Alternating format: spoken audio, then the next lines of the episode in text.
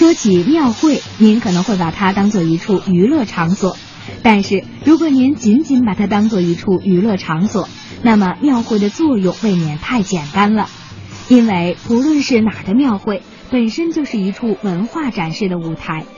更重要的是，在这些舞台当中，还隐藏着很多鲜为人知的亮点。哪儿的庙会帮您附庸风雅？都说北京的文化底子厚，那么究竟厚在何处呢？咱们就拿春节的庙会来说，除了让您能体会到热热闹闹的过节气氛之外，还能透出那么点文化味儿。比如城南的场店庙会，到场店买这唱本，买各种旧书，难得忽然看见一个这书，哎，没想到在这儿见着了。场店庙会它有一个比较好的地方呢，它就是比较文气。你比如说有一些个书香的的那个呃摊位啊，卖书啊、古玩字画呀，哎，有些这个项目。场店庙会最给力之处可以用四个字来概括，那就是闻名遐迩。我所说的文是文化的文，这指的就是场店庙会上最具特色的纹饰。从二零一零年开始，场店庙会分成了纹饰跟民俗两个部分。尤其是从二零一零年开始，每年场店庙会都会在中国书店举办民间鉴宝活动，吸引了众多收藏爱好者前来捧场。但这并不意味着场店庙会会有什么专业水平的门槛。事实上，在这里，甭管懂行的、不懂行的，都能找到自己的乐趣。当然，您千万别忘了，在场店庙会的另外一个会场陶然亭。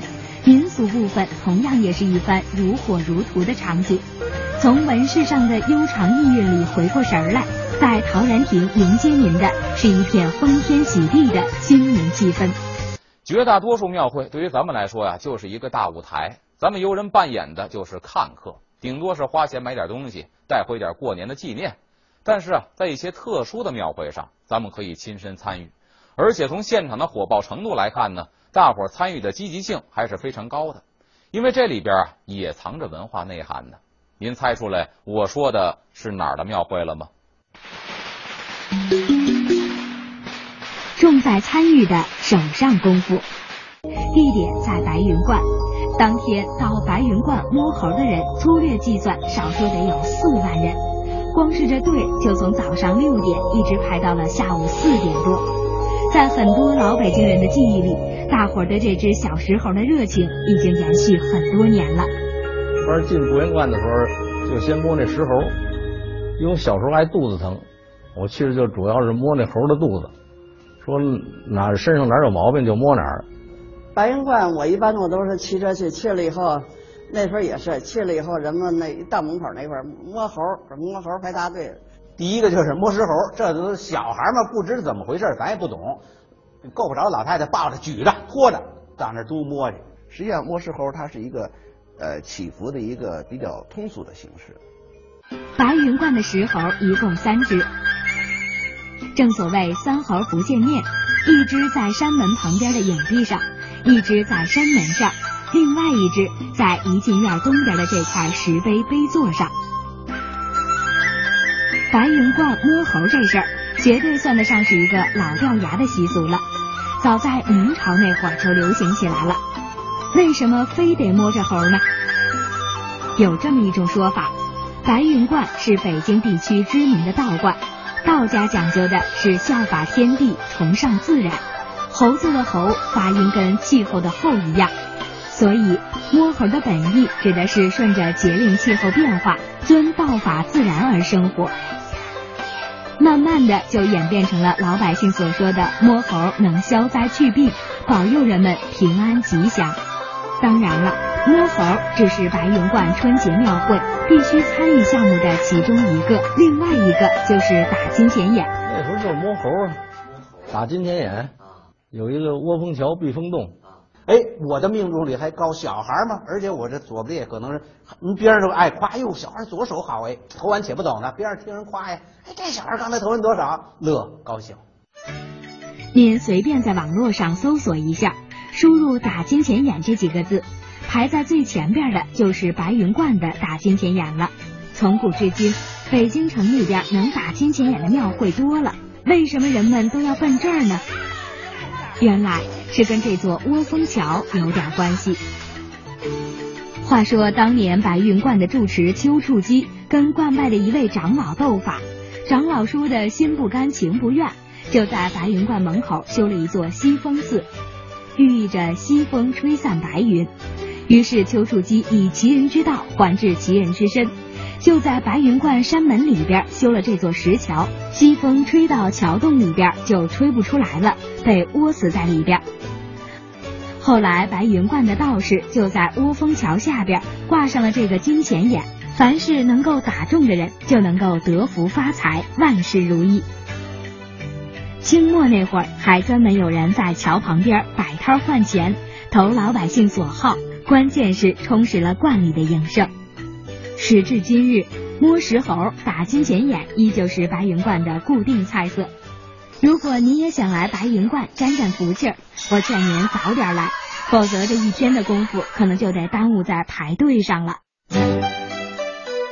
每天一小时，请随我们走进大观园，感受红楼儿女的情怀；每天一小时，随我们坐进白鹿书院，听朱子的治家格言；每天一小时，可邀李白品美酒，白居易赏梅花。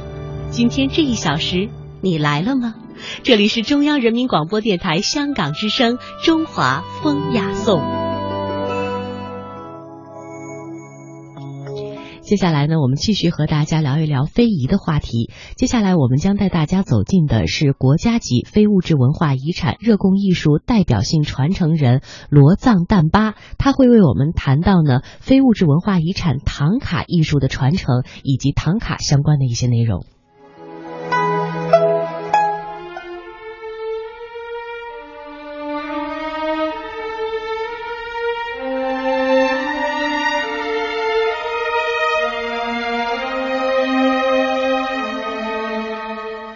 唐卡在二零零九年已经被列入国家级非物质文化遗产名录当中。今天我要向您介绍一位唐卡的国家级传承人，他的名字叫罗藏旦巴，他也是青海省民间工艺大师。我采访罗藏旦巴是在一次非物质文化遗产手工艺品展示会上，当时的展示会有几十种国家、省市级的非遗手工艺品。到现场也有很多的代表性传承人，可能是因为藏族的原因，也可能是因为唐卡太精美了，罗藏旦巴很快就被记者包围住了。很多记者都对采访唐卡的文化感兴趣，为此我也来到了这些记者的队伍当中。当时记者们正面对着一幅长达六米的唐卡，对罗藏旦巴访问。这张唐卡精美绝伦。画的是佛教故事，尽管很多人对故事内容不是特别理解，但对于这幅唐卡的金碧辉煌的色彩非常感兴趣。原来这幅唐卡还真用了金子做颜料绘制而成。一一一万个那个金箔，一万张，嗯，对，一万张，一万张。金箔，对对对对，它的这个就你们戴的那个戒戒指不一样的，不一样，后来它这个品的。这么叫品的？那个南京不是有个金箔？那南京金箔厂对，有纯纯金的纯金，敲出来的那个是啊，一万张金箔是吧？哦哦。我刚才为您简单介绍了一下罗藏旦巴，他是国家级非物质文化遗产的代表性传承人。其实，罗藏旦巴的传承人称号的全称是国家级非物质文化遗产项目热贡艺术代表性传承人第十四代。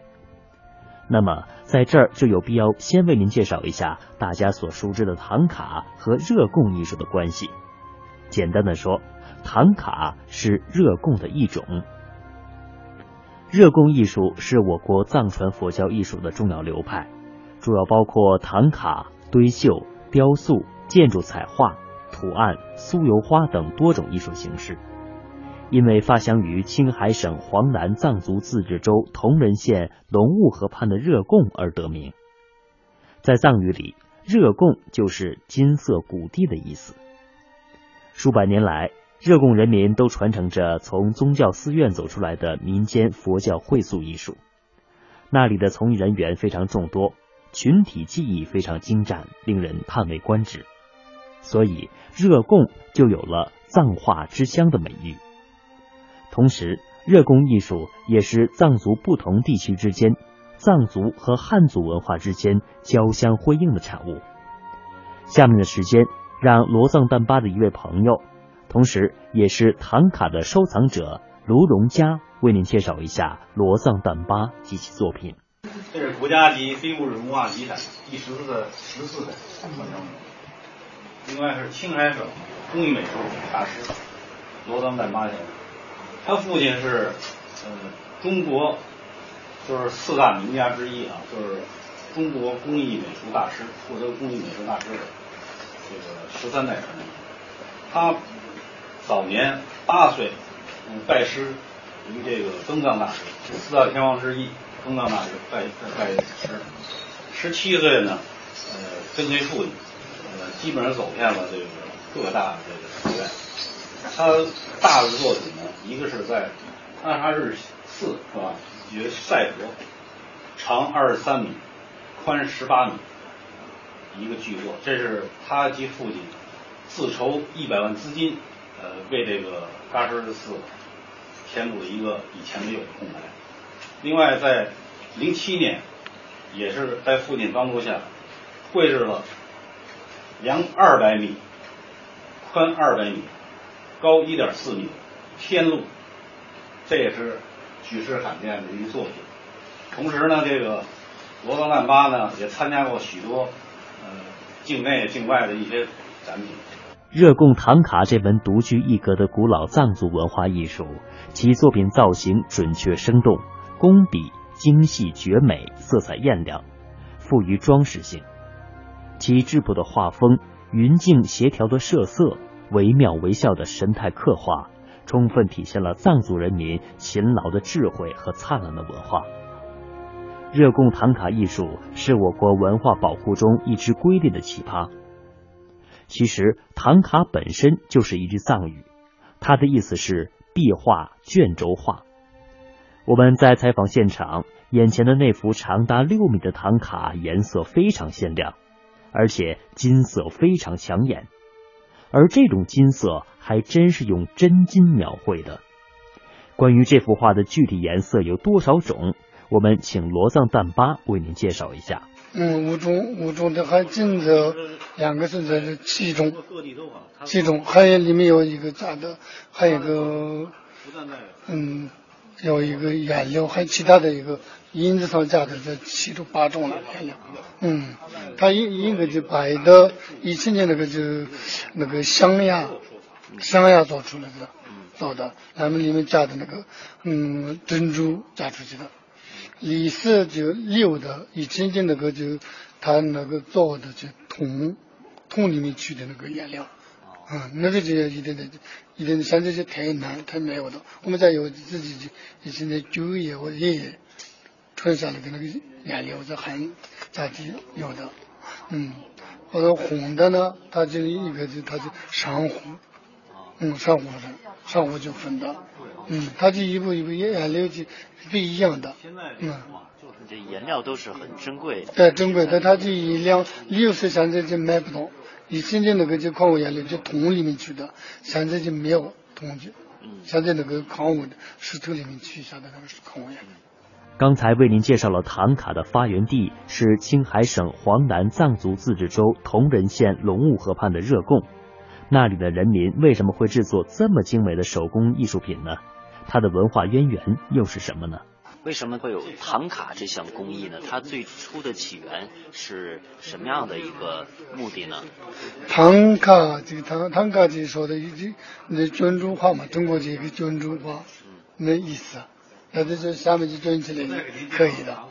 啊，唐卡的意思这个唐太的那的都唐卡嘛，它就是卷那么的卷子在上面就卷了就可以一样的，是唐卡的这个意思。唐卡就那个藏生佛教。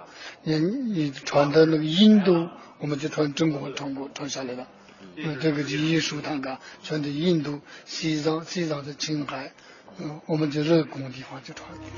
其实，关于唐卡的起源，还有一个非常有意思的传说，比如罗藏疍巴的朋友卢荣佳就为我们讲了一个他所知道的传说。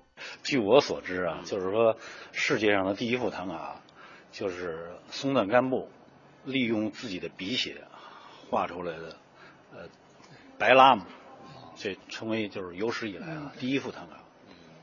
白拉姆。现在这种东西，其实现在有的以前的一个大货物。那些写画出来了，甚至还有的。对，嗯，那个就特别正宗的。用血，对，还有一般的来讲，你看它的这个东西吧，挺独特。嗯，对。蘸的这个褪叶。我们的这个山岩流泉的空气，谁对上蘸的就画出来的真。它的那个那个画一样的背影，你你这里我这就。热贡唐卡的内容主要有释迦牟尼传、菩萨。护法神、佛经故事及仙女之类的佛像，其早期艺术作品手法比较粗放古朴，色彩单纯，绘画带有比较典型的印度和尼泊尔风格，其笔调雄迈，人物、山水、花鸟、虫草生动传神，画面给人以雄浑博大的感觉。到了十七世纪中叶，热贡的工艺师们技艺日益精妙。线条简练流畅，刚劲有力，采用工笔重彩，庄重沉稳，设色清新浓郁，匀净协调，所画人物形神兼备，画风趋向了华丽精细。同时，开始注重画面的装饰效果，成为热贡唐卡艺术承前启后的辉煌时期。经过几个世纪的风风雨雨。很多早期、中期优秀的绘塑作品已经不复存在，但现在仍能够在一些寺院见到早期和中期工艺大师们留下的技艺精湛的唐卡，而热贡唐卡艺术的传承和保护成果也得到了国家的高度重视。到了罗藏旦巴，已经是第十四代了。我们希望这样精美的艺术形态能够世世代代传承和保护下去。